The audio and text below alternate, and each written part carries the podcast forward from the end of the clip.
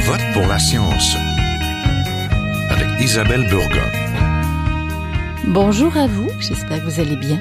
Vous avez sûrement entendu parler de l'Ozempic, des vedettes hollywoodiennes et même Elon Musk ont révélé l'usage de ce médicament dans leur perte de poids. Approuvé par Santé Canada pour le diabète de type 2 chez les adultes, le sémaglutide, le nom de cette molécule, cible la glycémie, le sucre dans le sang. Il stimule la sécrétion d'insuline et réduit ainsi l'appétit.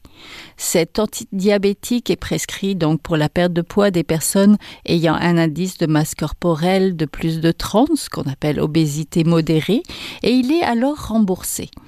Ce médicament d'ordonnance présente toutefois des effets secondaires et les médecins ignorent encore les effets à long terme pour un simple usage amaigrissant. La publicité sur les réseaux sociaux de ce médicament pour une administration plus large que le diabète a entraîné au Québec une pénurie, ce qui a nuit aux patients diabétiques. Alors, l'Ozempic est-il vraiment une bonne pilule pour maigrir? Nous en parlons tout de suite. Restez là.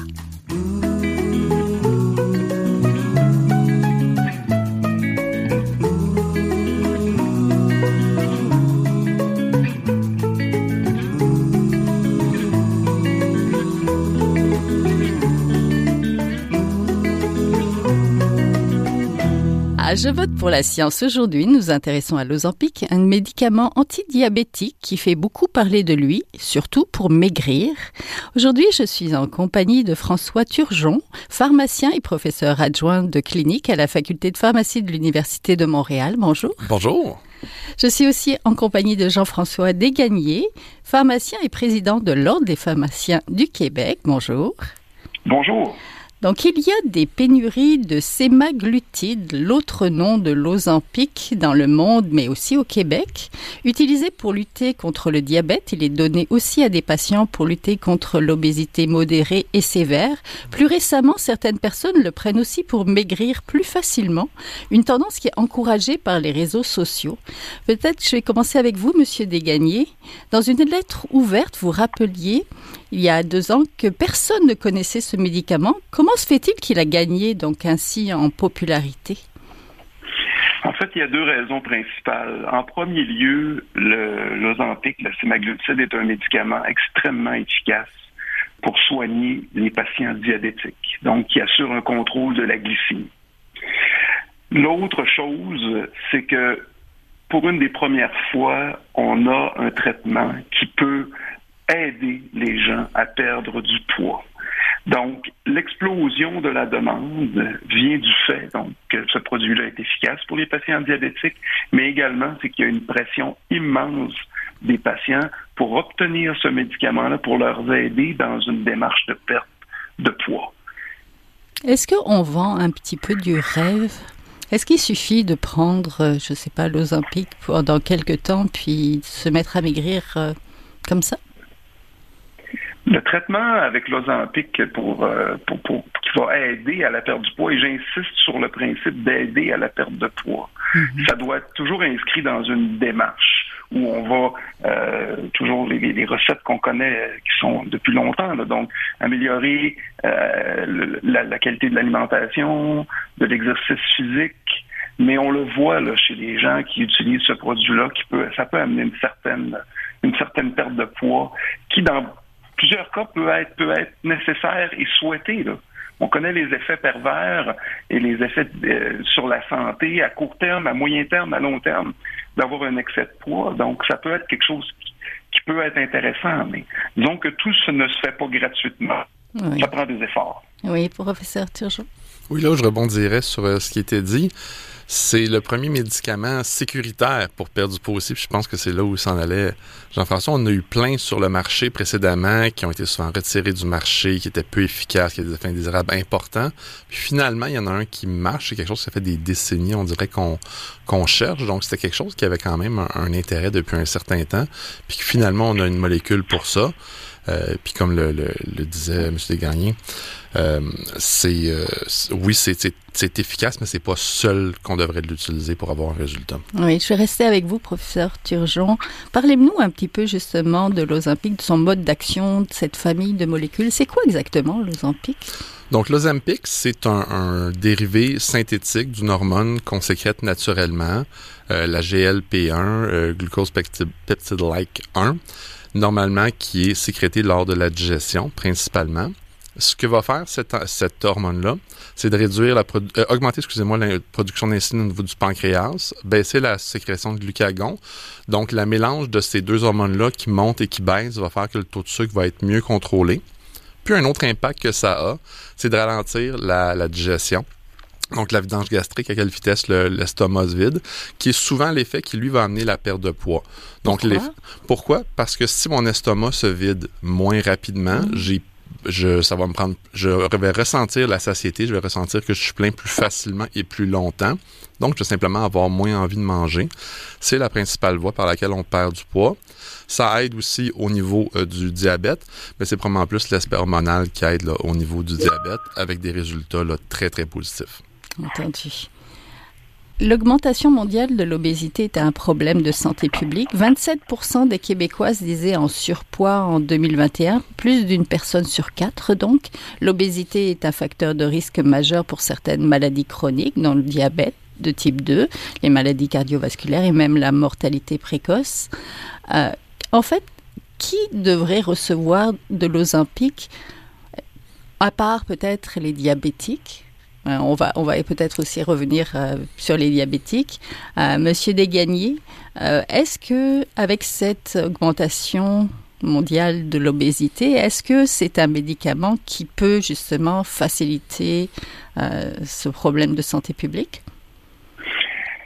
C'est certain que le problème qu'on a vécu dans les derniers mois, dans les dernières semaines, c'est un problème d'approvisionnement de ce produit-là. Dans une situation où on aurait accès où on aura un accès sans limite à ce médicament-là, c'est évident qu'on les, communautés scientifiques pourraient évaluer la possibilité d'élargir les indications pour lesquelles on pourrait donner un médicament comme l'Ozempic, mais d'autres médicaments qui sont commercialisés aussi, qui ressemblent un petit peu à l'Ozempic, qui peuvent avoir également un effet pour la perte de poids l'enjeu principal qu'on a vécu dans les dernières semaines qui a été un casse-tête, mais sans nom pour nos collègues pharmaciens, c'est que on avait des patients qui nécessitaient ce médicament-là et on n'était pas capable de s'en procurer.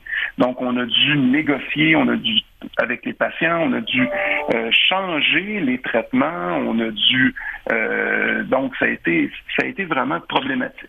Comme je vous dis, dans une situation où on aurait un accès plus simple, plus facile, sans contrainte d'approvisionnement, c'est clair que je suis convaincu qu'il y a une partie importante de, de, de, de, la population qui pourrait bénéficier pour leur santé de, du traitement avec l'Ozempic. Oui. Qui, qui devrait recevoir l'Ozempic? Ben, mis à part bien entendu les patients diabétiques, là, mais les gens qui sont qui sont dans, qui ont des excès de poids importants, euh, on parle d'obésité morbide, on parle de gens qui euh, qui ont fait plusieurs essais avec différents différents efforts pour essayer de perdre du poids. Moi, je pense que, euh, que, que, que pour être quelqu'un qui a vécu avec des problèmes de poids pratiquement toute sa vie, on est conscient des efforts que ça demande.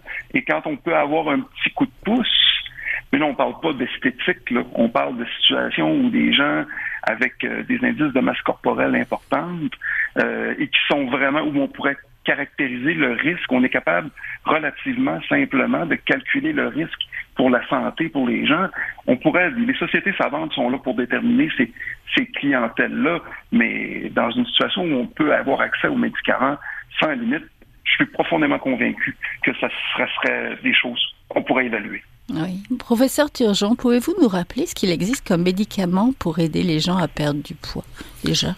La principale, les plus efficaces, c'est cette famille-là, la famille des GLP-1. On a mhm. actuellement sur le marché, là, si on va avec le nom euh, commercial, l'Ozempic, le Munjaro, le Trulicity, euh, le Victoza, le Wegovy. Donc, il y en a quand même quelques-uns dans cette famille-là.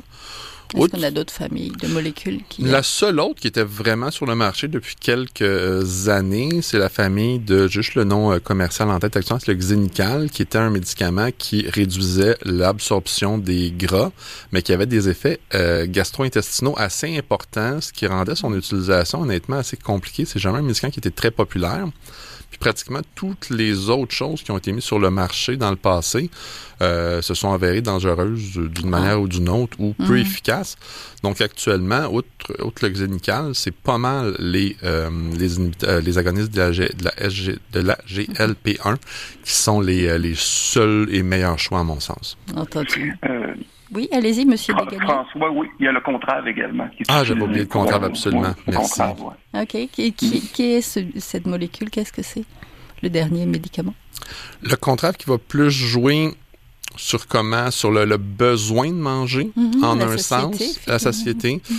Euh, la, la, le, pourquoi je pense que le contrat m'échappe un peu sans doute parce qu'il n'est pas couvert, quoique c'est le cas également pour les, euh, hein. pour les autres. donc ça change pas euh, change pas grand chose. Donc question de coûts là, qui vont mhm. bloquer à ce niveau-là. Entendu. Monsieur Desgagnés, vous avez émis à l'Ordre des pharmaciens du Québec un avis conjoint avec le Collège des médecins du Québec et l'Ordre des infirmières et infirmiers du Québec à propos du réapprovisionnement de l'Ozempic. Que recommandez-vous? En fait, ce qu'on recommandait, parce que quand on a émis cette, euh, cette euh, c'est pas une directive, en fait, ce qu'on on appelait les, les professionnels à agir avec euh, responsabilité dans mhm. une situation de crise, c'est-à-dire bon ben de pénurie. Puis on était à ce moment-là au, au sommet de la crise. Euh, c'était de dire bon ben écoutez, respectez. On incitait les professionnels à ne pas initier de nouveaux traitements avec l'Ozempic.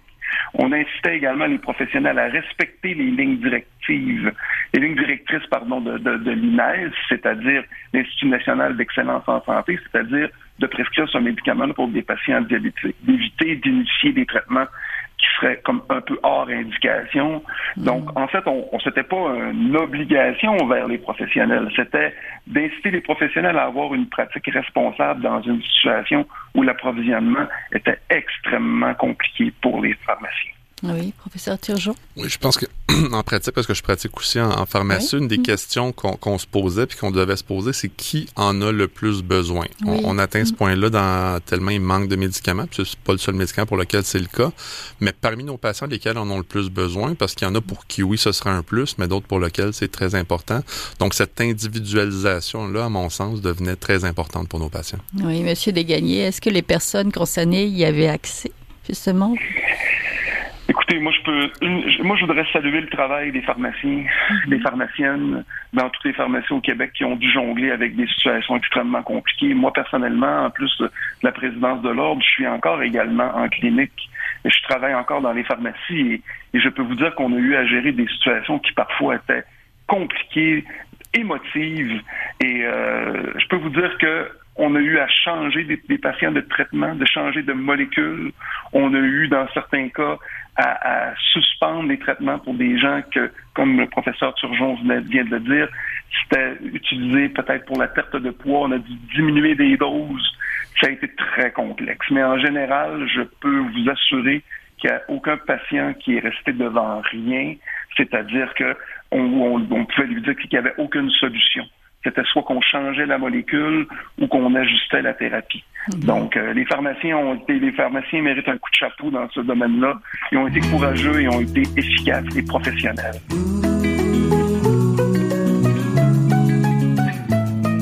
Vous êtes toujours à Je vote pour la science, là où la science rencontre la politique, une émission produite par l'agence Science Presse. Vous pouvez visiter son site internet au sciencepresse.qc.ca. Est-ce qu'on devrait, professeur Turgeon, s'inquiéter des de pénurie de ces médicaments-là? Est-ce que vous pouvez aussi nous rappeler un petit peu l'origine de, et les impacts de cette pénurie-là? L'origine de la pénurie, Bon, c'est difficile à dire puisque on a l'information. C'est devenu populaire sur les réseaux sociaux. Il y avait beaucoup de vedettes. Mais on a vraiment l'impression que c'est l'augmentation mhm. de l'offre qui a surpris la, le, fabricant. Le fabricant qui demande? le dire. De, le, de demande, vous avez absolument raison. Je pense que c'est l'augmentation de mhm. demande qui a surpris le fabricant au-delà de ce à quoi il s'attendait. Puis l'Ozempic, oui, là, les stocks sont bien rétablis, ça va beaucoup mieux, mais un de ses, ses compétiteurs, le Munjaro, qui est sorti dans les derniers mois, lui maintenant est en rupture de stock. Ah. Donc, c'est c'est quelque chose qui est endémique, les ruptures de stock en général. Ces molécules-là ont de la misère à se replacer, je pense, en raison de la demande. Hmm. Puis il y a beaucoup d'autres choses qui nous manquent également pour un paquet de raisons diverses. Oui. Est-ce qu'il y a des solutions? Parce que comment, comment on fait pour réussir après, ben c'est ça, à répondre à la demande des, personnes diabétiques et des personnes qui sont en surpoids et qui veulent m'écrire? Comment on jongle avec ça?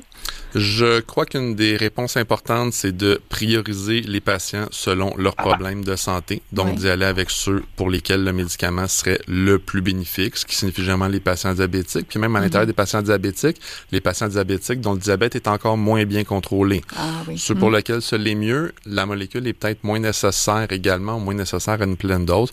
c'est un peu ce que M. Desgagnés disait quand on a fait des choix, des explications aux patients. Donc, pour cette molécule-là, euh, ça va être de faire des choix comme ça. La solution durable, ce serait bon que la production soit suffisante à un certain point, et je crois qu'elle le, qu'elle le sera. Mais si je peux dériver sur un, autre sujet qui est lié, comme je dis, il y a plusieurs autres molécules pour lesquelles on a des problèmes, souvent des molécules moins dispendieuses, où là, c'est plutôt la, notre capacité à obtenir le produit qu'on importe de l'étranger euh, qui devient un problème. Euh, les gens qui ont des médicaments chroniques le savent. Leur pharmacien va souvent venir leur dire, ben, j'ai pas de ce médicament-là il va revenir dans deux à trois mois. Mais j'ai des génériques, peut-être que j'ai d'autres. Ah, quand je dis ça veut dire que toutes ah, mes génériques. Ah, parce que souvent, ces compagnies-là se fournissent grosso modo au même endroit. Si une est en rupture de stock, la majorité vont finir par l'être, ou il va y avoir tellement de demandes sur ceux qui restent qui vont être en rupture de stock de toute façon. Mm. Donc, on n'a pas le choix de changer pour d'autres médicaments, euh, d'autres molécules actives. Un exemple très concret actuellement, le tamsulosin, qui est un médicament pour l'hypertrophie bénigne de la prostate. Très, très, très courant. Euh, pas disponible depuis à deux à trois mois. Ce que les pharmaciens font partout au Québec, c'est de changer pour d'autres molécules similaires pour contrôler la, continuer à contrôler la maladie, s'ajuster selon la réponse des patients. Oui. Est-ce que dans cette famille-là, oui? Monsieur Desgagnés. Oui, j'allais vous dire, je m'excuse de vous, de vous interrompre. pour, pour, pour, poursuivre euh, ce que le professeur Turgeon disait, on est dans un paradigme, un changement de paradigme complet au niveau de, de tout ce qui est commercialisation des médicaments d'ordonnance, où les patients, puis ça, vous, vous, êtes, vous, avez, dû vous en rendre compte, si vous faites tout simplement qu'écouter la télé un petit peu. Vous voyez des publicités, de nombreuses publicités. Avant, c'était un phénomène qu'on voyait seulement aux États-Unis.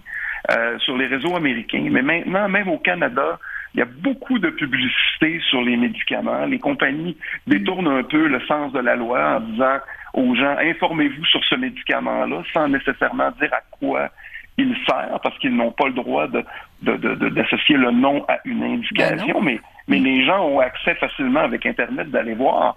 Donc, le paradigme a changé, c'est-à-dire les gens se présentent devant le pharmacien, devant leur médecin en disant, moi, là, je veux ça. Et là, je vous parle même pas de tous les réseaux sociaux, tout l'impact des réseaux sociaux. J'assistais il y a deux ans au congrès de la Fédération internationale de pharmacie à Séville. Puis à ce moment-là, on avait des collègues euh, australiens qui nous avaient dit le phénomène des pénuries d'Ozempic commençait en Australie où deux ou trois influenceurs sur les réseaux sociaux avaient dit j'ai perdu 30 kilos avec l'Ozempic et ils ont vécu une explosion de demandes d'Ozempic. Ils ont dû à ce moment-là limiter l'usage au diabète. Donc, tout ce qui est, la société va devoir se questionner sur justement le principe de la publicité et du rôle des médias sociaux sur l'utilisation et la commercialisation des médicaments, parce que ça a complètement changé la donne. Oui, c'est un point intéressant. Je vais rester avec vous. Votre ordre veille donc au bon usage des médicaments. Donc, utiliser un médicament pour des indications qui ne sont pas initialement prévues, ce qu'on appelle off-label.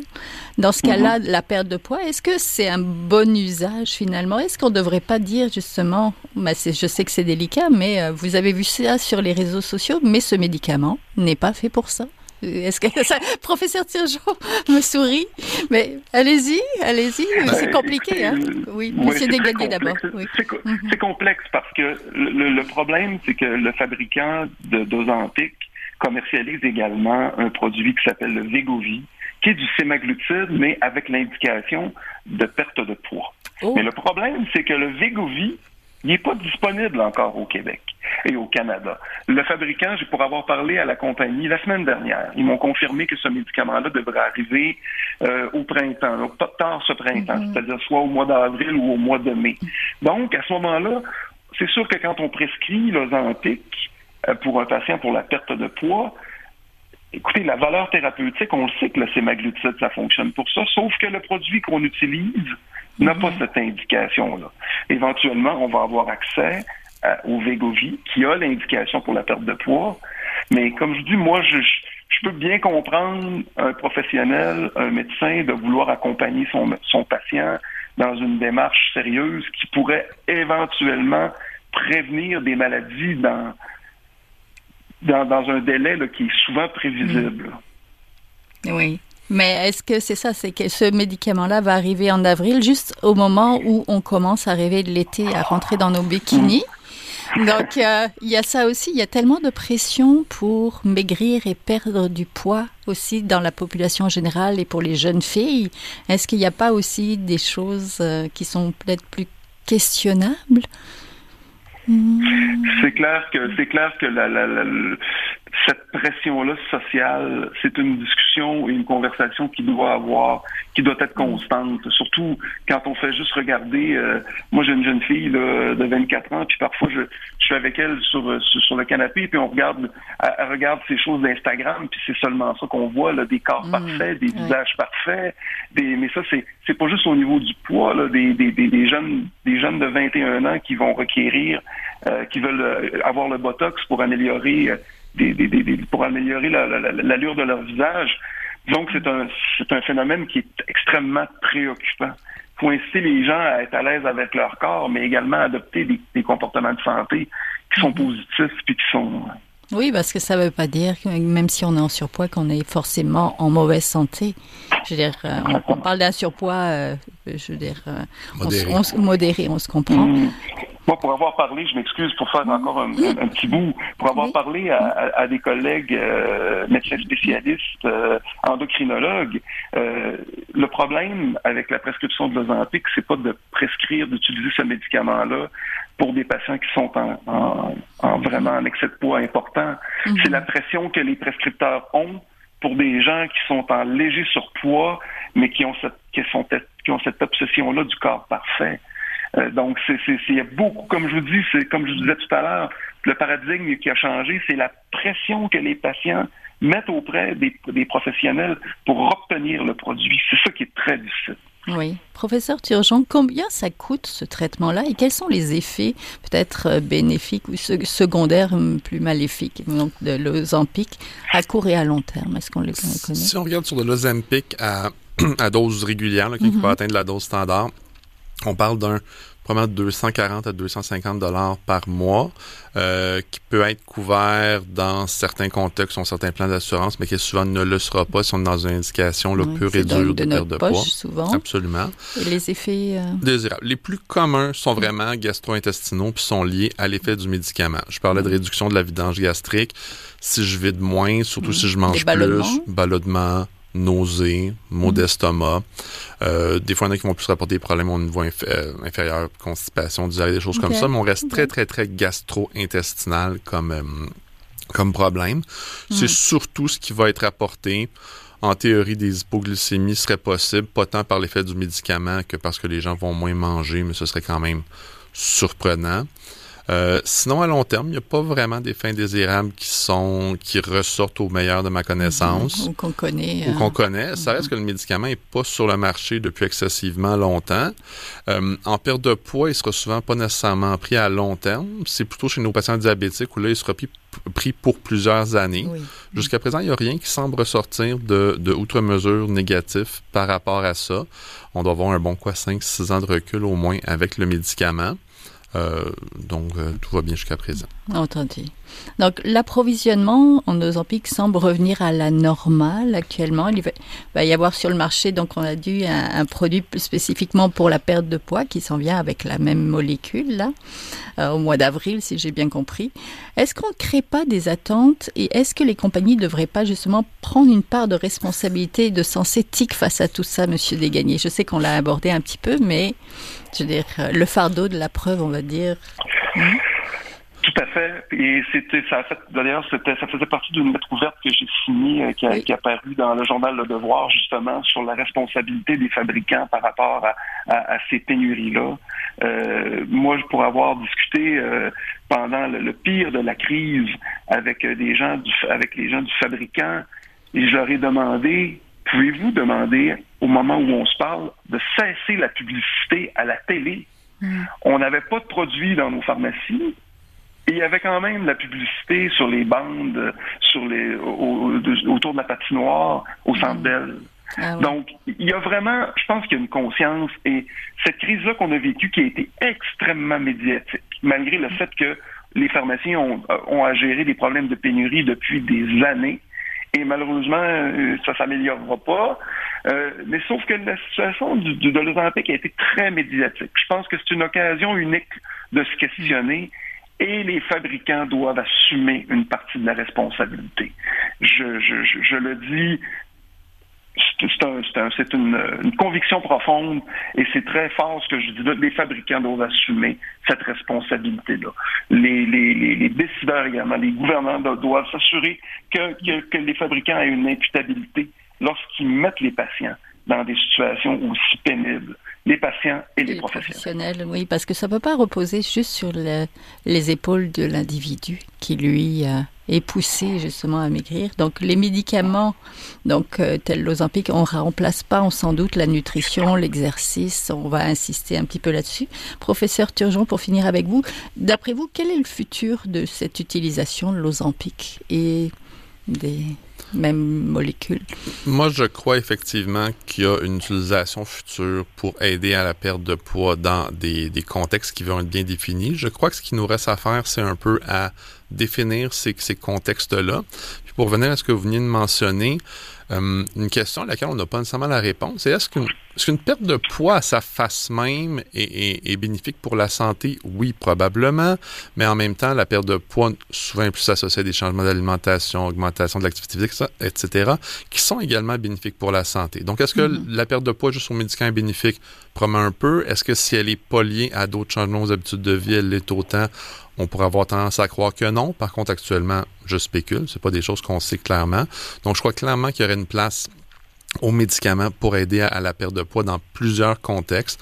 Actuellement, le surpoids est probablement le facteur de risque modifiable de maladies chroniques le plus important maintenant que les gens fument de moins en moins. Mm-hmm. Donc, on peut faire quelque chose là-dessus qui va être bénéfique pour la santé des jeunes, la santé de la population, mais il nous reste à trouver vraiment le comment l'utiliser, où le placer.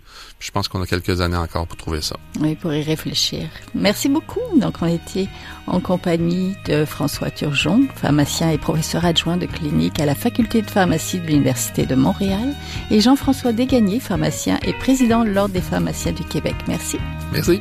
Merci. Bonne journée. Bonne journée. Voilà ce qui termine l'émission. À la régie Daniel Fortin, à la recherche cette semaine Fanny Robarcher, à la réalisation et au micro Isabelle Burguin. Je vote pour la science est une production de l'agence Science Presse avec Radio VM. Réécoutez l'émission. Si vous l'avez aimée, partagez-la. Et visitez également la page de l'émission sur le site de l'agence Science Presse. Passez tous une très belle semaine à notre antenne. Jin est un chercheur typique de ceux pour qui les progrès de la bioinformatique